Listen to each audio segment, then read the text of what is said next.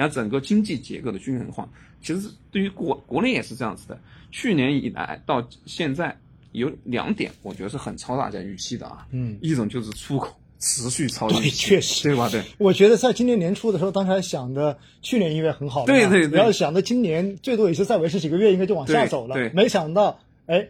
应该说也是因为疫情啊，对疫情，结果导致最后我们的出口继续保持高景气。对，实际上就是我们看到四月份的一个出口数据啊，实际上也是一个十年的一个新高。对实际上差不多那个时候，美国的它的一个零售销售也差不多是一个十年新高。就某种程度上来讲，而且当时比如说像海外某些国家疫情又重新复发，对的，确实强化了中国的这样一个逻辑嘛。嗯，所以确实就是我们看到其实。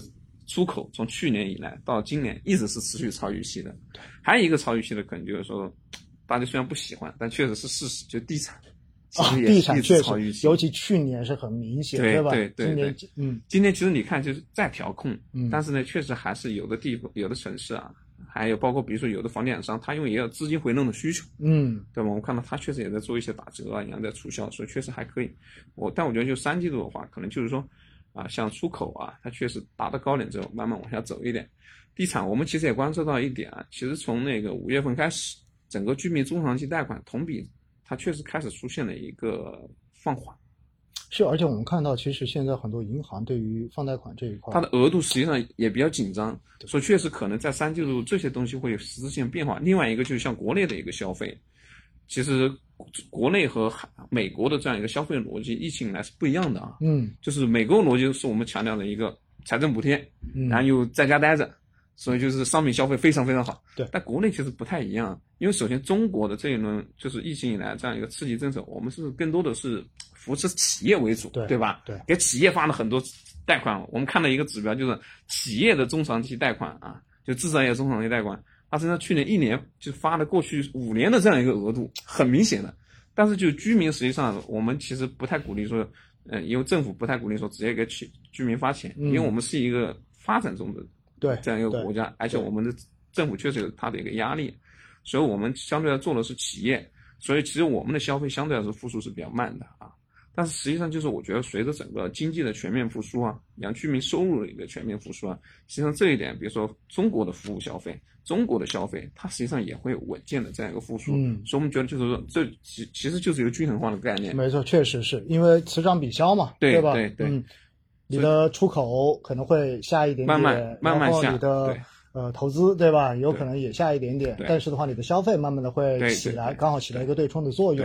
所以我们的经济应该还是维持一个相对平稳的这样的一个状态。对对，除了刚刚我们说的均衡化之后，其实还有一点啊，就是我觉得很重要一点，就是今年整个的一个财政的空间实际上是比较大的。嗯，从绝对的空间来看，我们看财政的一个预算的绝对空间来看，实际上比去年的绝对值还是大的。嗯，就你要知道，去年是非常特殊的一个情况，对吧？对，就你有疫情，你还要发发发那个抗疫的特别国债。对，所以去年实际上规模是比较大的。今年你是绝对值，虽然增速放缓了，但绝对值还是大，因为你是个正的增长，所以实际上你绝对值还是大的。但是我们看到啊，就是上半年收入情况，财政收入情况还是比较不错的。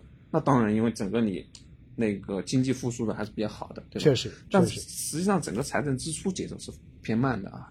嗯，就是从我们同期的一个表现来看，就是是过去可能十多二十年，可能是一个最慢的一个节奏。也是有意识的在做一些控制。对对对对对，就我在上半年经济好的时候，我是不用太担心这一点，那我财政就相对来说就比较，我觉得就是闲闲庭信步一点，对吧？对，反正你自己都挺好的，我也没必要去。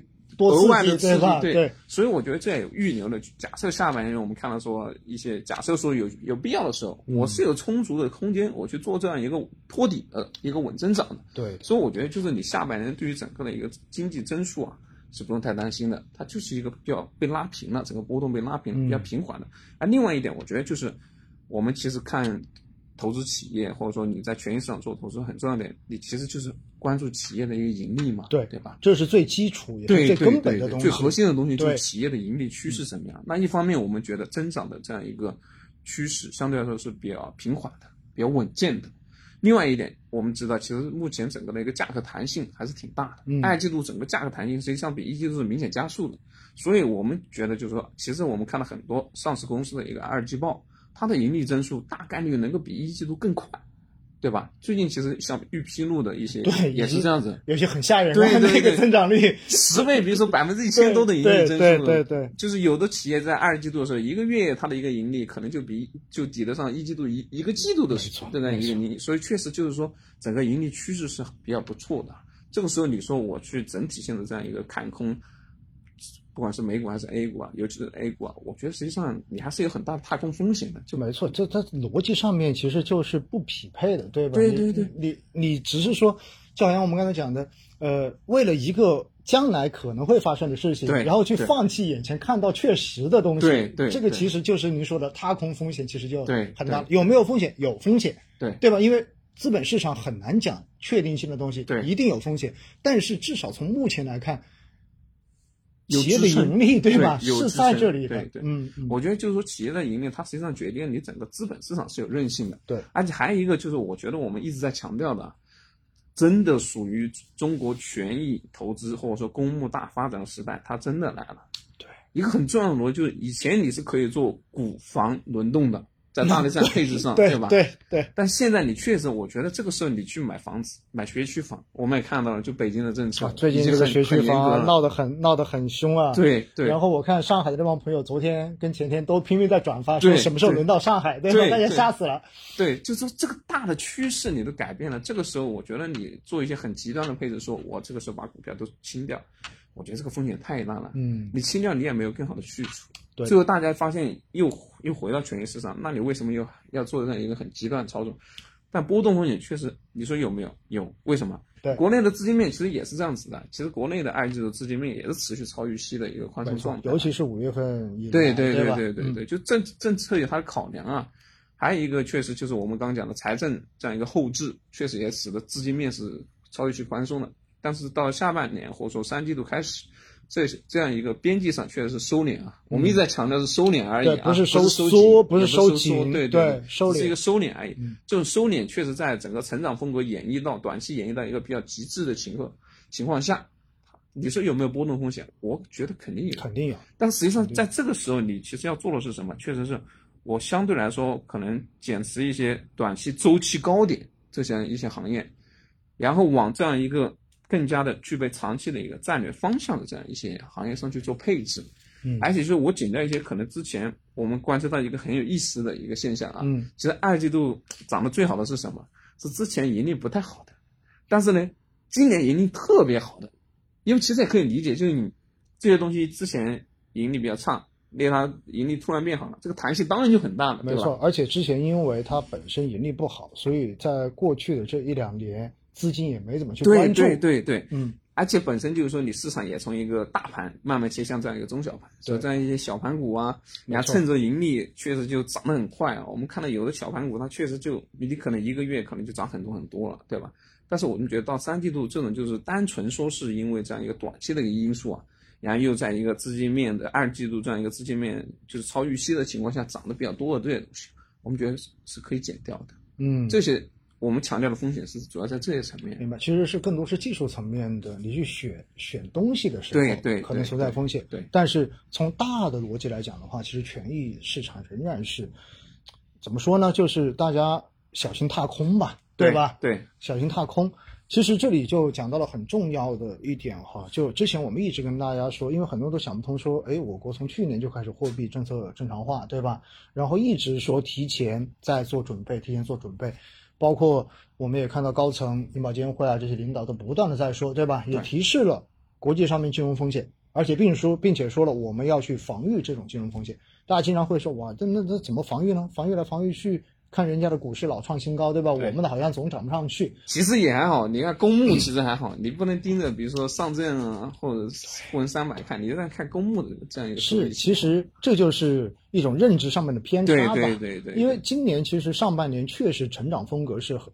跟偏小盘风格确实是占优的。对，我们看上半年创业板指数涨了百分之十七，对吧？对。虽然上周最后两个交易日跌了百分之五，但是很明显，我们看到创业板指数也好，包括科创五零指数也好，包括中证五百，包括中证一千，明显的都跑赢了沪深三百、上证五零，而且跑赢还不止一点点。对，这是很明显的。其实成长风格占优，在很大程度上面，按照我们刚才讲的逻辑，它的这个流动性它真的是有一定的推动在这里对，而且它盈利确实很好，对呀、盈利确实很好。我们看半导体啊，你看它的很多企业，它的一个盈利确实是，反正我一看都是四位数，对吧？对 就是很多大公司，哦，我们之前老是说大公司就是成长性就不太行，但实际上我们现在发现这个逻辑也不太一样，嗯，就是。即使虽然说，就是说很多的一些，比如说去年涨得很好的龙头，确实是，比如说上半年可能涨速比较慢啊，对，但是我们还是看到，比如说在成长板块的一些大的公司，对它的盈利增速能够做到百分之五十以上。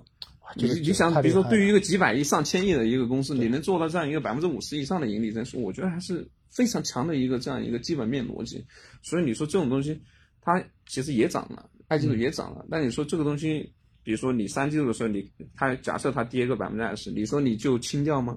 我觉得，假设我是一个个股投资者啊，我觉得这个时候我觉得我会去加，为什么？